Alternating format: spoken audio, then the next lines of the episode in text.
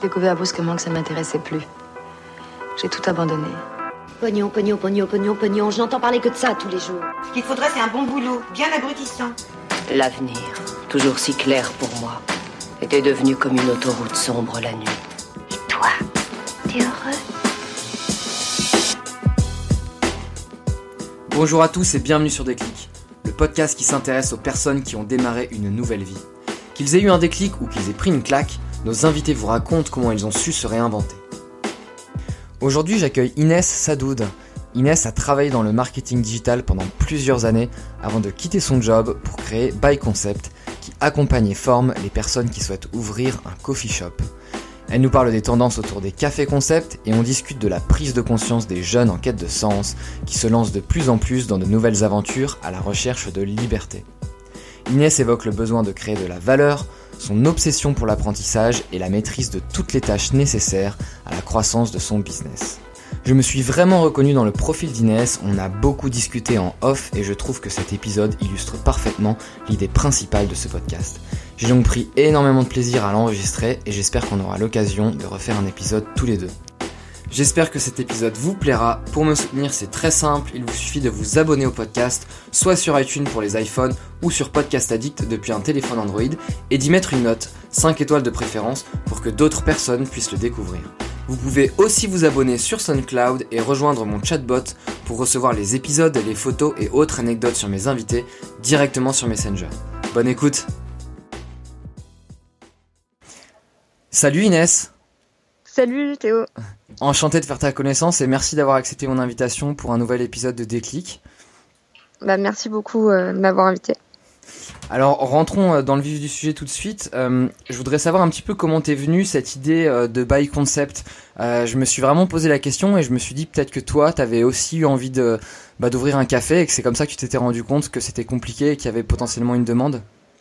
Ouais, alors en fait pour t'expliquer un peu mon, mon parcours, euh, en gros moi j'ai toujours été dans le digital marketing de base, euh, donc pendant plusieurs années. Euh, dernièrement j'étais euh, média trader, c'est un poste assez euh, spécifique, c'est de l'achat d'inventaire euh, publicitaire pour être plus précise. Et, et en gros, c'est vrai que j'avais envie de d'aller sur sur d'autres canaux, euh, notamment dans le digital marketing. Du coup, j'ai commencé à développer des projets perso en parallèle. Euh, et il y a un projet euh, perso qui me tentait pas mal, c'était euh, euh, l'ouverture d'un d'un coffee shop. Enfin, ça m'avait traversé l'esprit. C'est assez euh, assez bizarre parce que ça n'a rien à voir.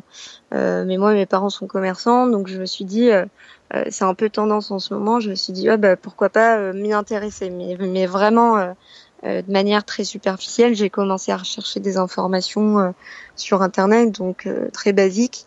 Et je me suis heurté à un point euh, assez fondamental, c'est que très peu d'informations existaient sur le net pour aider les gens à ouvrir un commerce de base, que ce soit un coffee shop, que ce soit un restaurant, que ce soit n'importe quoi. Donc je me suis dit ah ouais, il y a, y, a, y a un truc qui va pas là. Tu sais ce qui t'intéressait vraiment à ce moment-là dans, dans le fait d'ouvrir un coffee shop? Est-ce que c'était euh, ouais. Est-ce que c'était je sais pas le contact avec la clientèle? Est-ce qu'il y avait des choses en particulier? Ou, euh, ouais, le contact avec la clientèle, et puis surtout d'avoir son. En fait, c'est plus le, le fait d'avoir son propre truc. Euh, c'est ça qui m'a drivé depuis le début, c'est ça qui me drive aujourd'hui, c'est d'avoir vraiment son propre projet, de driver son projet, de bosser pour personne évidemment, euh, d'avoir son, son, son chez soi, mais, mais au travail quoi. Et le coffee shop, c'est vrai que ça a un peu cette cette euh, cette atmosphère, cette ambiance euh, assez chill, assez euh, euh, assez coffee shop quoi. C'est c'est c'est ça qui m'attirait. Euh, mais mais en fait, je me suis rendu compte que j'étais pas prête pour faire ça. Par contre, je me suis dit, ok, moi je suis pas prête pour faire ça. Euh, j'ai pas les moyens. Euh, bon, c'est pas le moment quoi. Par contre, je vais aller voir les gens qui ont déjà réussi à le faire et comment est-ce qu'ils s'y ont pris pour justement concrétiser leur projet. Donc j'ai commencé à écumer tous les coffee shops et les et même les cafés restaurants etc de Paris. Il te manquait quoi toi exactement pour ouvrir le tien? Euh, franchement, je pense euh, l'envie sur le moment. Je, je m'étais dit que finalement, en, en y réfléchissant un peu plus et puis en me renseignant un peu plus, je me suis dit que que, que c'est quand même c'est quand même un, un, un, projet hyper lourd, quoi. Euh, en termes d'investissement financier déjà, ouais. Ouais. Puis moi, je suis dans le digital marketing. Je me suis dit, je vais pas sortir tout de suite du digital. En fait, ça me ça me plaît trop pour sortir dès maintenant même si le fait d'avoir son propre truc, son, son, son, son, petit endroit, etc. Donc j'ai reporté le projet à plus tard. Et du coup, je me suis recentrée sur le digital marketing, mais euh, pour euh, apporter une sorte de plateforme en ligne pour aider les gens qui, pour le coup, euh, s'étaient retrouvés, bah, s'étaient retrouvés comme moi, sans information, sans aide, sans accompagnement. Quoi. D'où la naissance de By Concept. D'accord. Donc tu peux nous en dire un petit peu plus sur By Concept? Ben, en gros, c'est euh, c'est un site. Euh, la, base, en fait, c'était tout simplement d'aller voir des gens qui ont monté des coffee shops euh, et des restos et euh, bah, faire comme ce que tu fais un peu via le podcast et euh, leur poser des questions, euh, savoir exactement quels ont été leurs process, leur cheminement, comment est-ce qu'ils sont arrivés à, à ouvrir le, le, café et puis surtout savoir un peu leur background. Est-ce que est-ce que c'est des gens qui ont fait plutôt, euh, je sais pas moi, euh, du commerce toute leur vie, ou c'est des gens comme moi qui ont fait une école de commerce? Et je me suis rendu compte que la plupart, bah, c'était des gens comme moi, euh, qui euh, qui ont fait une école de commerce, une école d'ingé, une école de design, une école de com, enfin vraiment euh, des études, euh, des études supérieures qui, qui, normalement doivent mener à des postes qui n'ont rien à voir avec le mhm. petit commerce. Et du coup, tu te rends compte qu'en fait, arrivé à la plupart ont entre 30 et 40 ans, ils ont juste tous pété un câble. Ils ont tous voulu en fait changer de vie et euh, ouvrir euh, leur coffee shop. Quoi. Justement, c'était une de mes questions. Ça, justement, je voulais te demander euh, quelle euh, quelle typologie de personnes euh, ben tu rencontrais. Est-ce que c'était plutôt des gens qui sont dans la crise de la cinquantaine ou comme moi, je le vois beaucoup autour de nous en ce moment. voilà, moi j'ai j'ai 28 ans. je pense qu'il doit avoir mm a priori le même âge, voilà. Et autour de moi, je vois quand même beaucoup de personnes qui, après euh, euh, 3-4 ans euh, euh, dans un travail traditionnel, ont envie de vraiment de changer. On appelle ça la crise de la 25e. J'ai vu que ça buzzait pas mal ce Ouais, il y a, y a Rodolphe de Remotive.io, je sais pas si tu connais. Ouais, tout à fait. Ouais. Euh, qui, qui, qui voudrait justement sortir un livre dessus parce qu'il a sorti un article hyper intéressant sur cette crise euh, qui est pas la crise de la cinquantaine comme tu dis, c'est c'est la crise de la 25e, c'est assez marrant quoi. Et, euh, et ouais, la, la typologie, euh, ben c'est ça, c'est exactement ça. Ils ont même pas, pour la plupart, ils ont même pas la quarantaine euh, et ils veulent euh, changer de vie parce que ça fait plusieurs années qu'ils bossent sur des sur des sur des statuts en fait qui qui n'ont rien à voir avec ce qu'ils veulent faire dans la réal dans la réalité. et puis ils, ils ont pas de sens en fait. Il y a aucun sens dans ce qu'ils font et ils veulent impacter, ils veulent revenir au concret, quoi. Et c'est vraiment ça que j'ai observé, c'est que il y, a une vraie prise de conscience. Il y a une vraie prise de conscience pour pour les 25-40 ans, et ils veulent tous tous vraiment changer de vie, quitte à aller dans un domaine où ils n'y connaissent rien du tout. Enfin, pour pour te dire, c'est vraiment, c'est-à-dire que le petit commerce, c'est assez particulier. Euh, il faut quand même avoir de l'expérience pour être bon dedans.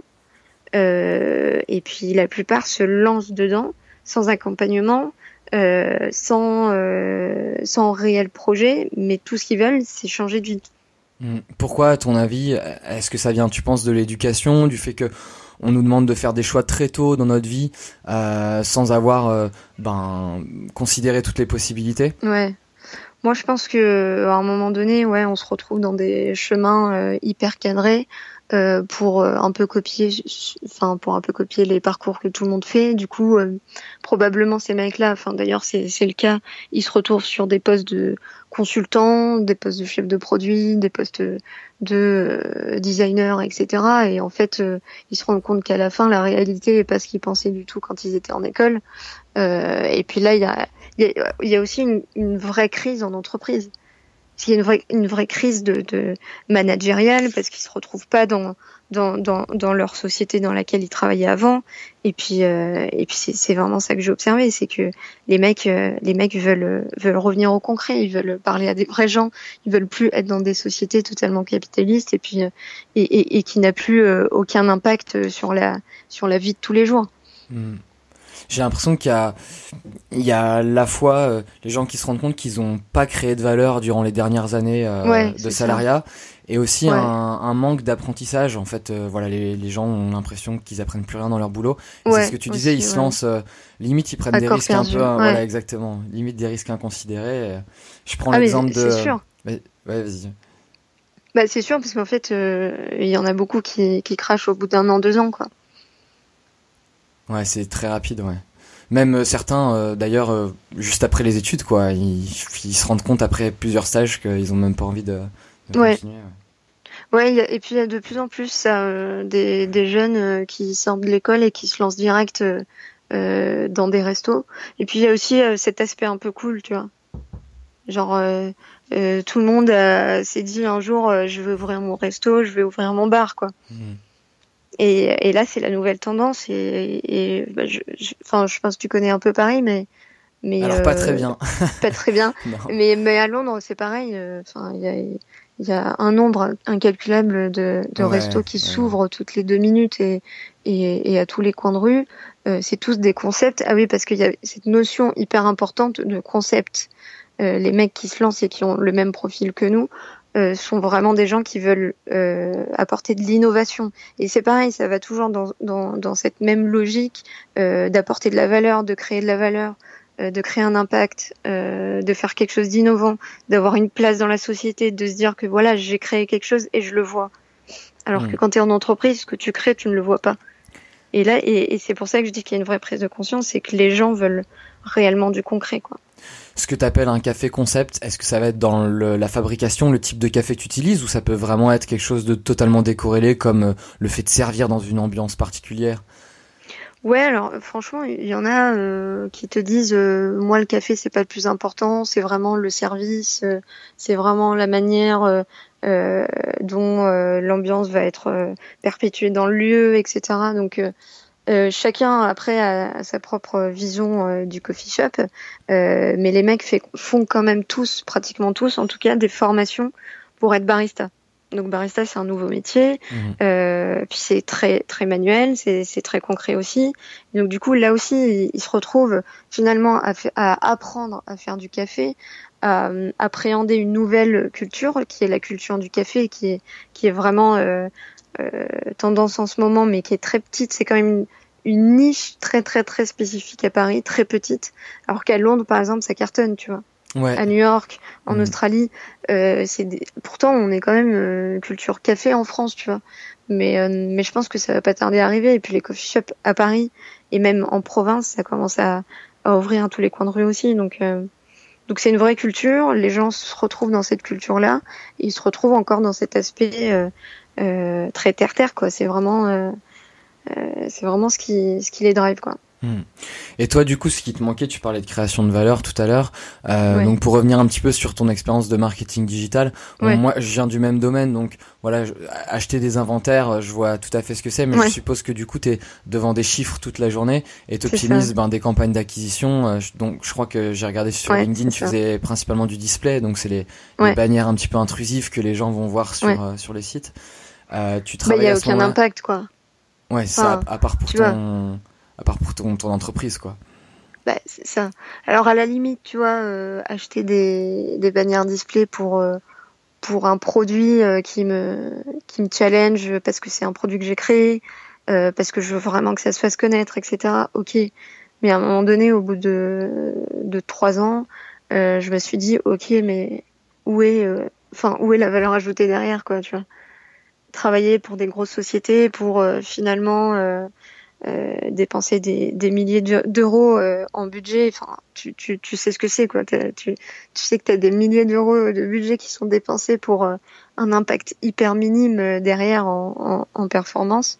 et puis là, tu dis, ouais, enfin, c'est de la pape, quoi. Donc, euh, tu as juste envie de, de voir ce que tu pourrais euh, réellement impacter en, en valeur derrière euh, avec un produit que tu as créé toi. quoi. C'est pour mmh. ça que j'ai voulu créer By Concept.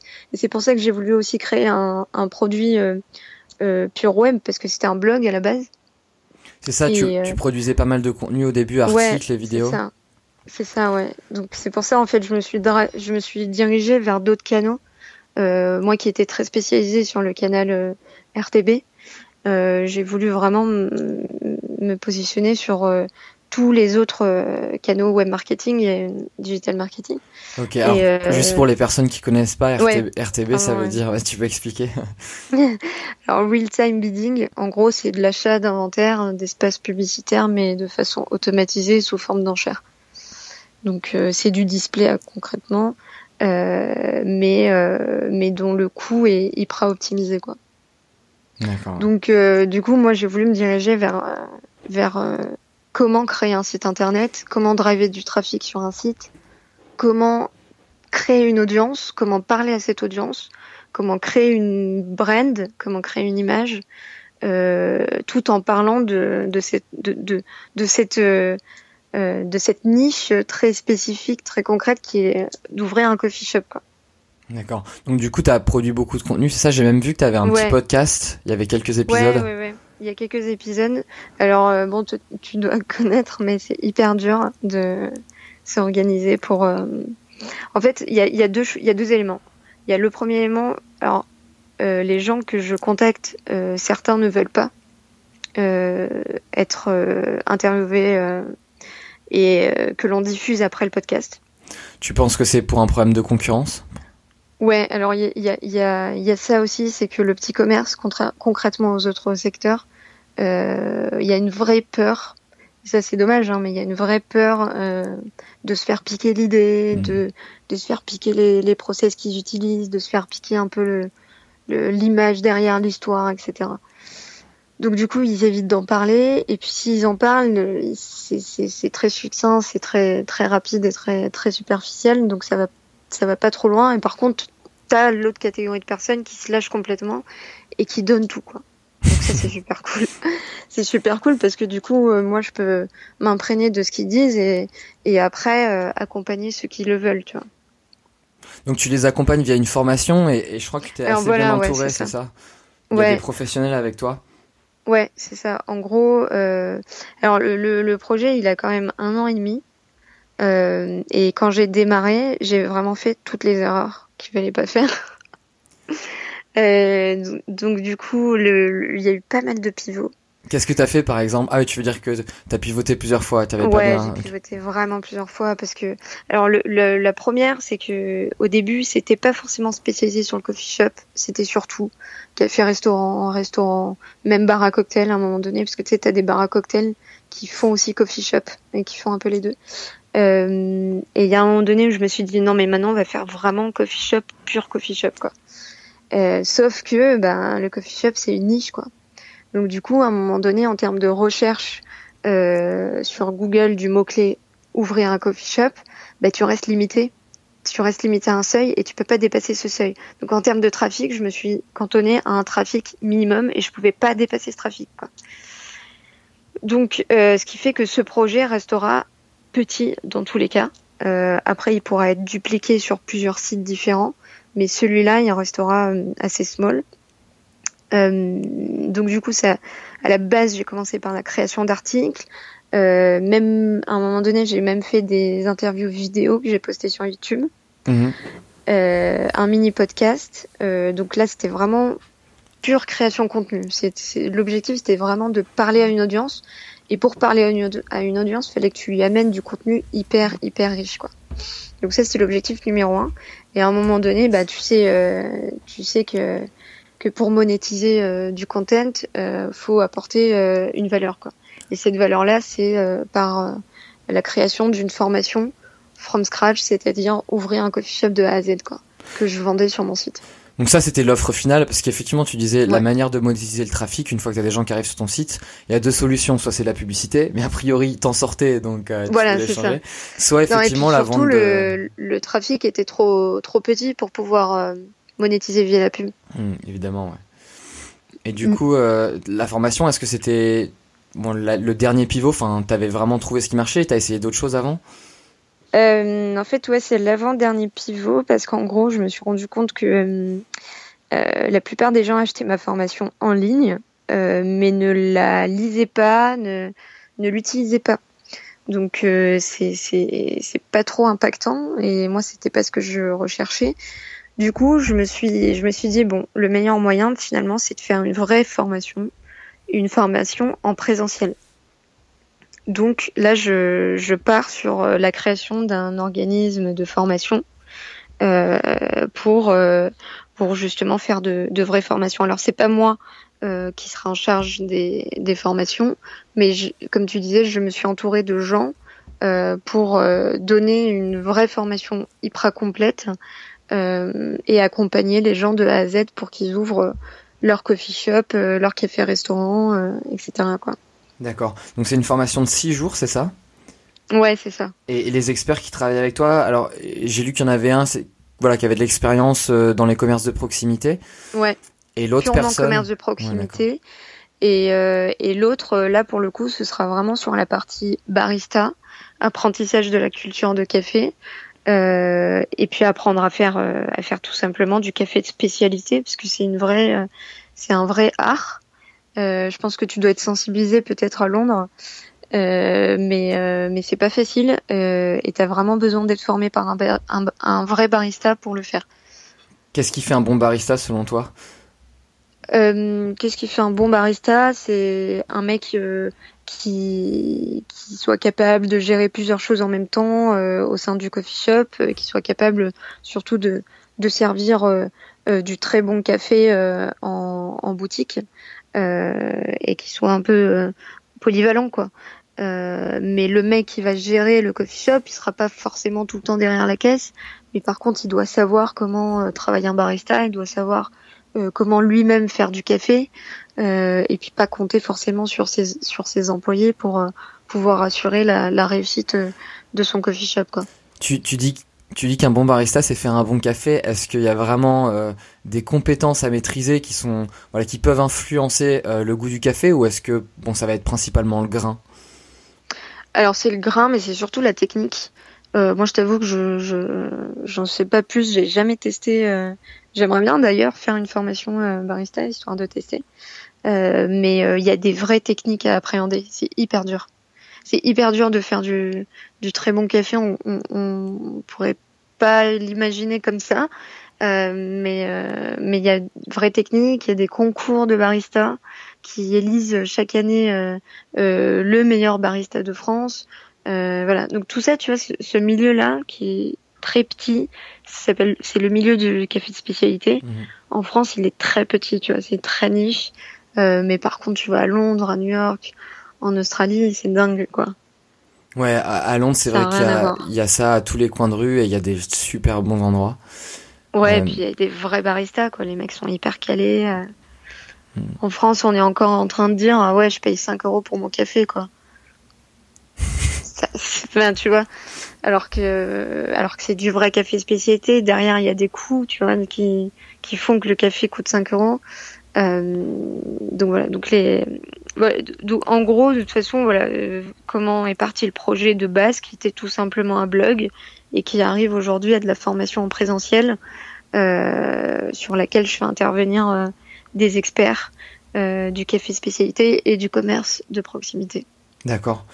Du coup, toi aujourd'hui tu t'occupes de la de la partie uniquement marketing? Ouais. Et marketing, partenariat, contenu, euh, sachant que hum, j'ai aussi une partie de ma semaine qui est dédiée à des contrats clients en tant que freelance. Euh, et à pour côté, financer ton projet, c'est ça? Ouais, voilà. Euh, et à côté, j'ai projet by concept qui me prend une partie de mon temps. Et l'autre partie de mon temps, euh, je développe ég- également d'autres projets. Euh, parce que parce que j'aime bien être sur plusieurs projets en même temps. Euh, j'ai du mal à me focus sur une seule idée. Euh, du coup, euh, du coup, voilà, ma semaine est, est un peu divisée comme ça. Est-ce que c'est des projets dont tu peux nous parler qui sont liés à By Concept ou c'est vraiment très éloigné? Non, franchement, ça n'a rien à voir. En gros, c'est, euh, je suis en train de lancer un site euh, dropshipping et je suis en train de lancer un site de formation aussi, mais plutôt axé sur le marketing digital. D'accord. C'est bien que tu parles de dropshipping, je sais pas si t'as entendu, mais il y avait un épisode où on a fait venir euh, Thomas, Des- Thomas Despin. Ouais, Ouais, je sais pas si t'as écouté. J'ai pas vu, il, non. Il en parle beaucoup. c'est vrai? Ah, j'écouterai alors. Ouais, c'est bon. Quand t'as décidé du coup de de vraiment passer à autre chose. Est-ce que tu as eu des obstacles qui soient je veux dire, voilà, financiers, monétaires, ou que ce soit des, des blocages un petit peu psychologiques. Est-ce qu'il y avait des peurs, voilà, tu veux dire de, de, du monde corporate au monde indépendant c'est ça, je parlais euh, la dernière fois avec une amie qui va probablement passer euh, sur le podcast et qui me, qui me disait euh, qu'elle avait très très peur au moment de changer de la page blanche, le fait de, de, de, se lever, de pas savoir quoi faire, parce que tu as été réglé pendant des années sur un, un 35-40 heures, 9h, 18h, et d'un seul coup tu te retrouves chez toi, comment tu réussis à te motiver, etc. C'est clair. Euh, en fait, j'avais déjà pris cette habitude-là pendant un an, voire un an et demi. Euh, parce que tu travaillais de chez toi ou? Non, non, parce que hum, je travaillais du coup dans, dans, mon ancienne boîte pendant la semaine, mais par contre tous les soirs et tous les week-ends, je bossais sur By Concept déjà. Donc du coup, j'ai, je, je, me suis habituée en fait à, à adopter un rythme de travail. Euh, euh, from scratch et, et, et, du coup ça m'a permis de me lancer hyper euh, hyper facilement euh, et de me dire bon voilà là c'est le moment parce que je voyais qu'il y avait quelque chose qui prenait sur By Concept. Alors même si euh, finalement euh, en termes de revenus ça générait pratiquement rien au moment où je me suis décidée de partir mais je me suis dit que là enfin je pouvais plus faire les deux en même temps quoi. En fait je pense qu'il y a, il y a ce il y a ce euh, déclic-là que les gens doivent avoir. C'est que, en tout cas, je recommande vraiment de lancer un projet en parallèle de son taf. C'est-à-dire que il faut que tu saches si tu es capable de bosser, comme tu disais, si tu es capable de bosser, de te lever à 9h du mat et de finir à 7h du soir en bossant exclusivement sur un projet perso à toi. Si t'es pas capable déjà de le faire en un week-end ou en une soirée, c'est que c'est qu'en fait tu fais partie du monde corporate et pas du monde d'indépendant quoi. Hmm. Donc moi je me suis rendu compte que pendant un, an j'étais j'ai été capable de le faire à côté de mon travail, de le faire tous les soirs et tous les week-ends. C'est qu'à un moment donné je, je me sentais euh, euh, je me sentais de le faire et, et de me lancer euh, définitivement quoi. Si on revient tout à l'heure sur, sur ta formation, donc tu disais que tu avais commencé par des formations online, donc probablement des, des formations que tu préenregistres euh, vidéo. Ouais. Euh, et donc tu arrivais à les vendre en fait, c'est juste que bah, tu te rendais compte que les gens euh, l'utilisaient pas. C'est ça. Et, tu les vendais euh, directement ou est-ce que tu passais par des plateformes? Je sais que, par exemple, moi, euh, en ce moment, chez, euh, chez Taboula, dans la boîte pour laquelle je travaille, on travaille avec Live Mentor, qui est assez connu et qui, qui propose du coup des formations. Tu t'as parlé de dropshipping, par exemple. Bon, bah, je sais qu'ils font des, des formations de dropshipping. Est-ce que est-ce que t'aurais pas pu leur vendre justement cette formation? Euh, Live Mentor? Ouais, ou d'autres plateformes de formation, ouais. Non, parce que en fait, l'objectif aussi de base de, que ce soit projet by concept ou tous mes projets, c'est vraiment euh, d'apprendre à tout faire. Alors, c'est peut-être euh, c'est peut-être pas la bonne solution, je suis d'accord. Euh, mais j'ai cette curiosité là qui fait que j'ai envie de tout tester, que j'ai envie de tout essayer et de ne rien sous-traiter quoi. Donc à part la partie code que je hmm. ne fais pas parce que j'ai pas encore appris, mais tu vois, je compte l'apprendre.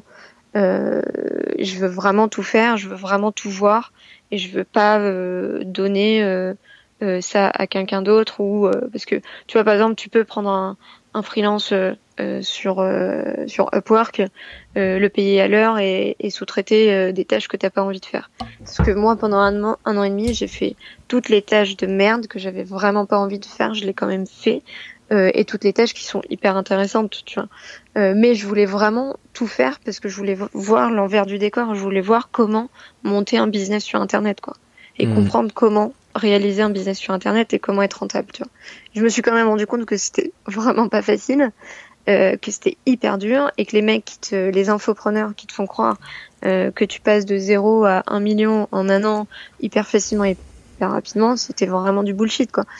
Euh, mais c'était c'était vraiment mon envie première, c'était de tout faire quoi. Ouais, je suis assez content que, que tu parles des infopreneurs qui euh, voilà, je pense qu'il y a beaucoup de gens qui manquent d'esprit critique et qui euh, qui croient à ces choses-là. Bon, c'est des c'est des business ultra florissants en plus hein. Euh, bah ouais, ouais, ça cartonne. Ça énormément de formations qui se vendent. Bon après, j'en parlais justement avec Stan Leloup, euh, qui vend des formations euh, de copywriting, euh, qui expliquait très bien que ce qui est important, c'est la promesse qu'on fait. Bien sûr. Voilà, je, la, je suis pas du tout contre la vente de formation. C'est juste que voilà, les promesses qui sont faites sont parfois irréalistes et complètement mensongères. Ouais, et puis Stan Leloup, lui, il est pas du tout dans cette. Euh...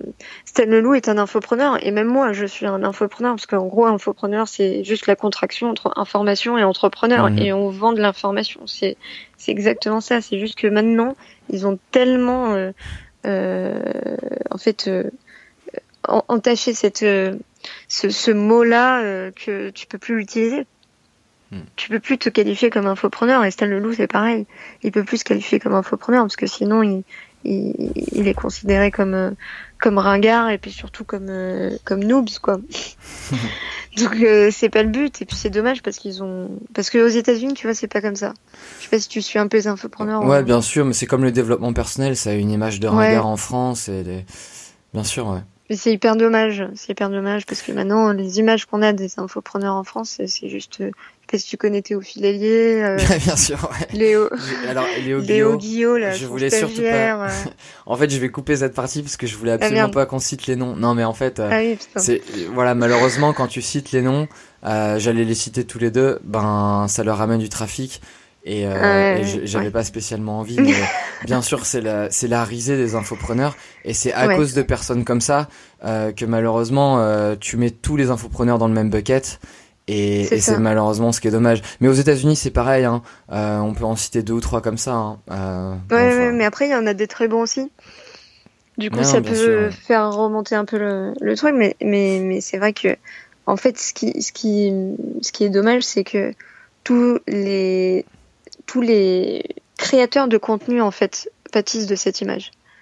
Enfin, c'est vraiment euh, tout mec euh, qui euh, crée une chaîne YouTube, euh, tout c'est c'est du c'est du c'est un vrai travail de créer du contenu. La création de contenu, c'est c'est c'est un travail incroyable. Euh, mais du coup, on retient, on retient finalement que cette image ringarde d'infopreneur, donc il faut pas se qualifier comme infopreneur. Quoi. Voilà, bon, pour revenir en tout cas sur leur vidéo YouTube, allez voir les vidéos de Théophile Hélier, on va finalement changer la communication. Euh, enfin, c'est, c'est ultra drôle, honnêtement, il faut le prendre au second degré, euh, mais n'achetez pas ces formations. Non, surtout.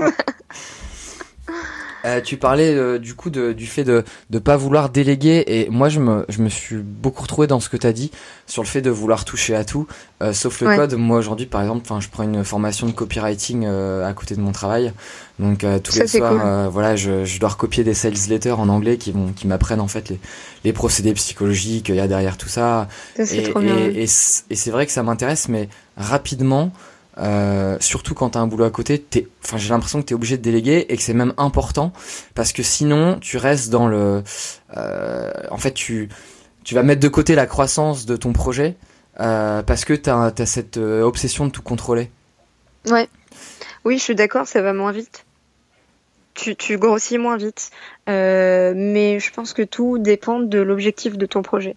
Moi, mon objectif était pas du tout un projet afin que celui-ci devienne rentable. En gros, c'était pas pour gagner de l'argent. C'était pour apprendre. Voilà, c'est ça. Mmh. Enfin, moi, tu, sais, on a tous des drivers. Moi, mon driver numéro un, c'est l'apprentissage. Donc, tant que je n'apprends pas, je me fais chier. Et du coup, je peux pas avancer. Donc, moi, je vois pas euh, l'aspect pécunier dans mes projets.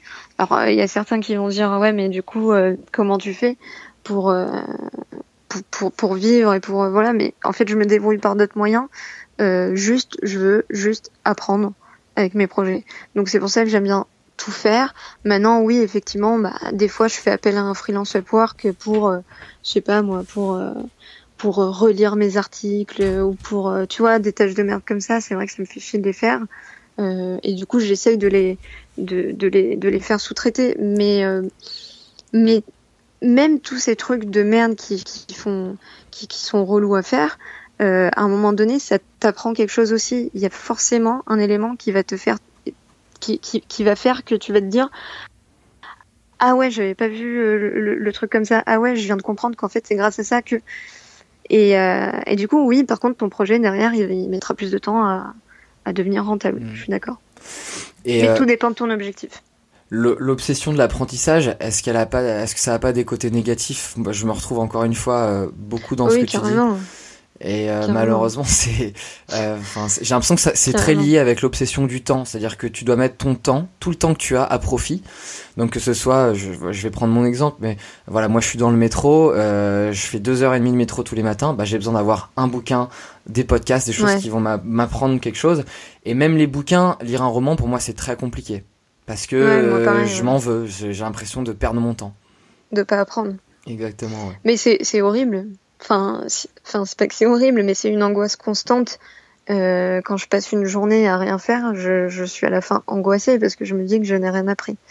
Hmm. Donc, euh, donc ouais, ouais c'est hyper, euh, c'est hyper euh, compliqué de gérer ça, surtout quand tu es indépendant, parce que finalement, t'as pas un vrai cadre, tu travailles quand tu veux, où tu veux.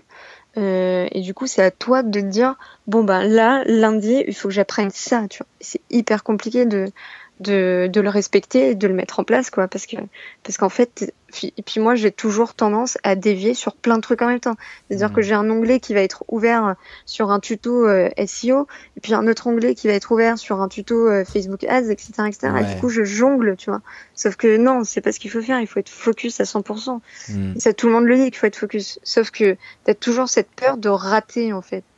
Euh, tu sais don't, don't miss out quoi. C'est c'est euh, c'est hyper compliqué de gérer ça, euh, mais, mais je pense que ça, ça prend juste euh, prendre du temps quoi. j'ai écouté beaucoup de podcasts sur la productivité. Bah d'ailleurs, je te conseille euh, d'écouter Nomade Digital. Ils en parlent beaucoup, ils donnent beaucoup, de, beaucoup de techniques justement pour bah pour rester focus parce que c'est vrai que malheureusement avec tous les réseaux sociaux t'es es même rapidement rapidement déconcentré et en plus quand t'avances pas sur un projet ou quand tu t'es fixé un objectif, par, par exemple d'apprentissage, et que tu vois que tu es en retard ou, que finalement euh, tu l'as pas atteint, bah potentiellement tu t'es euh, es dans un état d'esprit qui est, qui est ultra négatif parce que tu t'en veux et ça t'aidera pas quoi.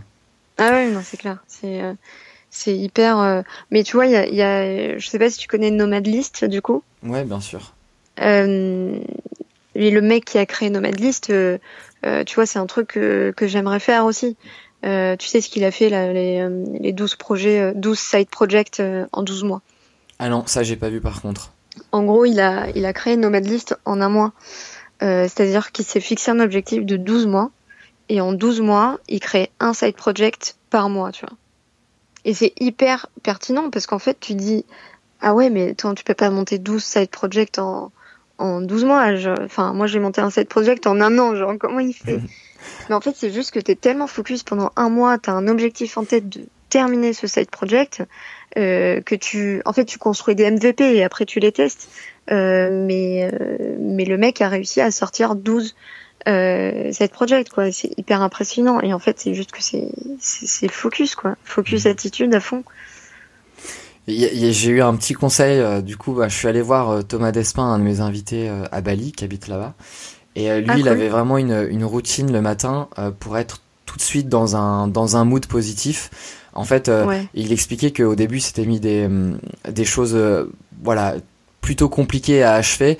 Et du coup c'était pas possible il n'arrivait pas à tu vois à finir sa to-do list le matin. Donc il fallait qu'il médite qu'il fasse son lit. Bon ça c'est plutôt des choses simples mais il y avait des choses un petit peu plus compliquées. Et en fait le fait de les simplifier et de les ramener vers des choses très habituelles euh, tu vois, typiquement euh, manger un fruit ou un légume, euh, se faire un petit déjeuner, de manière beaucoup plus naturelle, tu vas cocher ces points-là et en fait, tu peux te mettre à bosser dans un mood positif en, en, une demi-heure.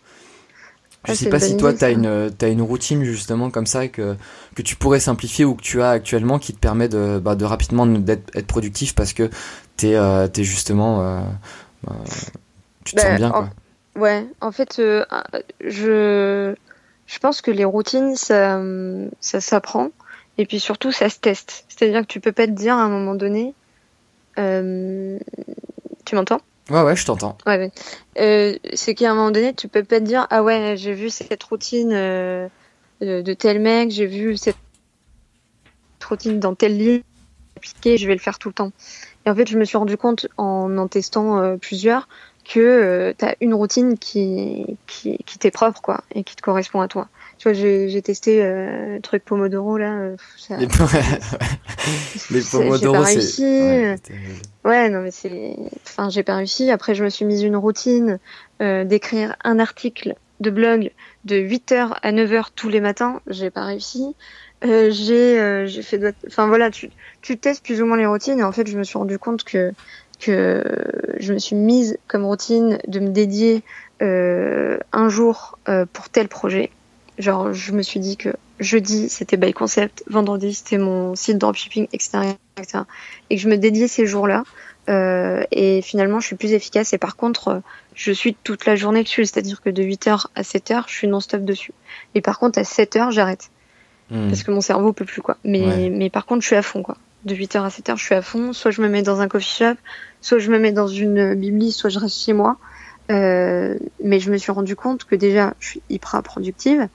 Euh, et deuxièmement, je compare ma productivité actuelle à celle euh, d'entreprise. Ah, c'est juste rien à voir. C'est le jour et la nuit. C'est incroyable. Mais c'est-à-dire que quand tu es en entreprise, tu as euh, tes collègues qui viennent te chercher pour le café dès que tu arrives le matin. Tu as ensuite un rendez-vous, voire deux, voire trois, euh, la journée qui te coupe à chaque fois ta productivité. Les réunions qui servent à rien. ouais, les réunions qui servent à rien. Puis tu as la pause déj, euh, finalement, à 11h30, tu as tout le monde qui se réveille et qui se dit on va manger où? Tu perds déjà une heure, euh, et puis après tu perds une heure et demie pour manger. Enfin, c'est juste n'importe quoi. Et donc en fait, finalement, je pense que, enfin, tu sais, t'as, des stats là qui sont en train de, de dire qu'aux États-Unis, t'as plus de 50% de la population active qui va devenir freelance. Mais je me dis, mais c'est exactement ce qu'il faut faire pour la productivité, euh, pour créer des business, pour créer des entreprises. Il faut que les, les gens soient indépendants, soient libres. En freelance ou en remote, quoi. Ouais, voilà, c'est ça, ou en remote, comme dit Rodolphe, tu vois. Euh, mais c'est hyper. Euh, c'est incroyable, en fait, la différence. J'ai vu ces statistiques aussi, euh, je sais plus euh, pour quelle grosse. C'était une grosse boîte qui avait posté cet article, genre PayPal ou. Non? Ouais. Sur un. Justement, sur leur effectif qui, qui mm. se mettait à de plus en plus travailler en remote et que, bah, au niveau de la croissance de l'entreprise, ils avaient vu un impact positif. Bah ouais, non, mais c'est sûr. c'est évident que demain, il y a un vrai un vrai, vrai bouleversement de l'entreprise qui nous attend. Écoute, très bien. Euh, peut-être euh, dernière question un peu plus technique. Euh, du coup, tu fais comment aujourd'hui pour, pour driver du trafic sur ton site? Quel canot tu vas utiliser? Alors, moi, je suis plutôt spécialisée sur l'inbound marketing. donc, en gros, l'objectif, c'est pas d'aller chercher les clients, mais c'est que les clients viennent à toi. D'où l'intérêt d'avoir une vraie niche, d'avoir une vraie marque, de, de, de t'identifier à une vraie cible. Donc, il faut vraiment que tu crées tes personnages.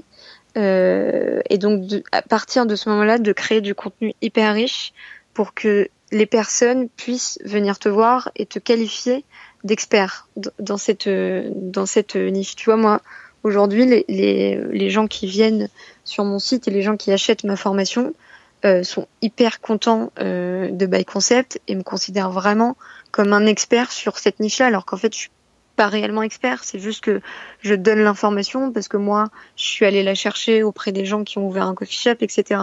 Mais le fait de redistribuer cette information, le fait de se positionner finalement comme comme RP euh, du, euh, du, du, du, coffee shop, ben du coup les, les, gens t'identifient plus facilement. Puis le fait qu'il y a un visage aussi, ça ça fait partie du, du personal branding. Donc j'ai vraiment développé un personal branding autour de moi. Euh, et donc pour moi c'est c'est le marketing qui me paraît le plus cohérent, le plus le plus valorisé, le plus le plus éthique aussi, tu vois.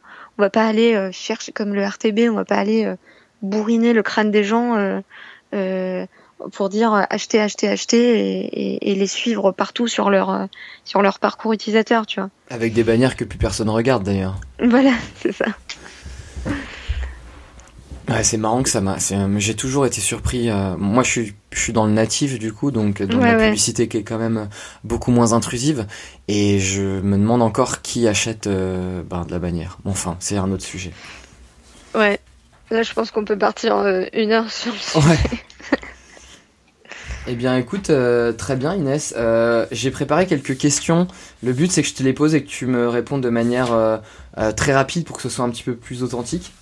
Ouais, carrément. Euh, Est-ce que tu es prête? Vas-y. Eh ben, super. Alors, l'entrepreneur qui t'inspire le plus? Euh, Elon Musk. Tu préférerais gagner le même salaire en travaillant deux fois moins ou doubler ton salaire en, travailler- en travaillant pardon, le même nombre d'heures? Doubler mon salaire en travaillant le même nombre d'heures? Ouais.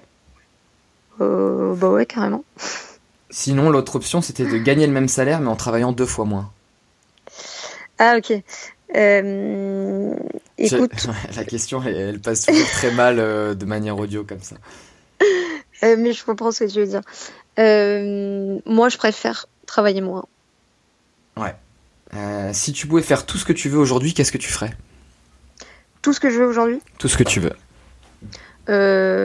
tout ce que je veux aujourd'hui, là aujourd'hui, je compte partir en digital nomade. Donc c'est quelque chose que je veux faire, mais que je ne je suis pas encore actuellement euh, sur. euh, Enfin, je, je le fais pas encore actuellement. Donc là, normalement, dès novembre, je pars en digital nomade, donc j'espère que ça va se faire. D'accord, et ben du coup, prochaine question. Euh, si tu pouvais travailler d'où tu veux, tu travaillerais d'où? Euh, je pense que si je pouvais travailler de, de Melbourne, j'aimerais bien. Ton café préféré sur Paris? Mon café préféré sur Paris, j'adore le Loustic. Loustic Café. Un trait de caractère que tu aimerais changer Mhm. Bah, le fait de me disperser, ouais. Ouais. c'est chiant. La personne qui t'a le plus soutenu pendant ta transition et pendant tes différents projets Bon mec, Et dernière question, cappuccino americano ou thé vert de Chine Mhm. Euh, un bon un café latte si je choisis, ça va? Ouais, ouais, c'était pas dans les options, mais pourquoi pas. Super, bah écoute, merci beaucoup Inès. Euh, petit instant promo, euh, vas-y si tu veux dire euh, quelques mots sur, sur ton projet ou les différents réseaux sociaux sur lesquels on peut te retrouver. Ouais, carrément. Bah écoute, euh, si euh, certains d'entre vous euh, ont l'envie, en tout cas, de, de se lancer dans l'ouverture d'un coffee shop parce que parce que vous en avez marre de votre vie actuelle, que vous avez envie de changer de vie euh, et que vous avez envie de, quelque chose, de faire quelque chose de plus concret, n'hésitez pas à aller visiter mon site qui s'appelle byconcept.co. Ouais, c'est .co. Euh, et vous trouverez euh, également sur les réseaux sociaux. Alors Facebook, euh, j'ai une page Facebook qui s'appelle byconcept.co Je également. mettrai tout dans, le, dans la Ouais. description. Et carrément. Donc, donc voilà. Super, bah merci beaucoup Inès. Je te remercie. Allez, à plus tard, salut. Bye. Merci à tous d'avoir écouté l'épisode jusqu'au bout, j'espère vraiment que ça vous aura plu. Surtout, n'hésitez pas à me contacter pour me dire ce que vous en avez pensé. Pour recevoir les prochains épisodes, c'est très simple. Vous pouvez vous abonner sur iTunes ou sur SoundCloud, ou encore cliquer sur le lien qui est dans la description pour rejoindre mon chatbot. A bientôt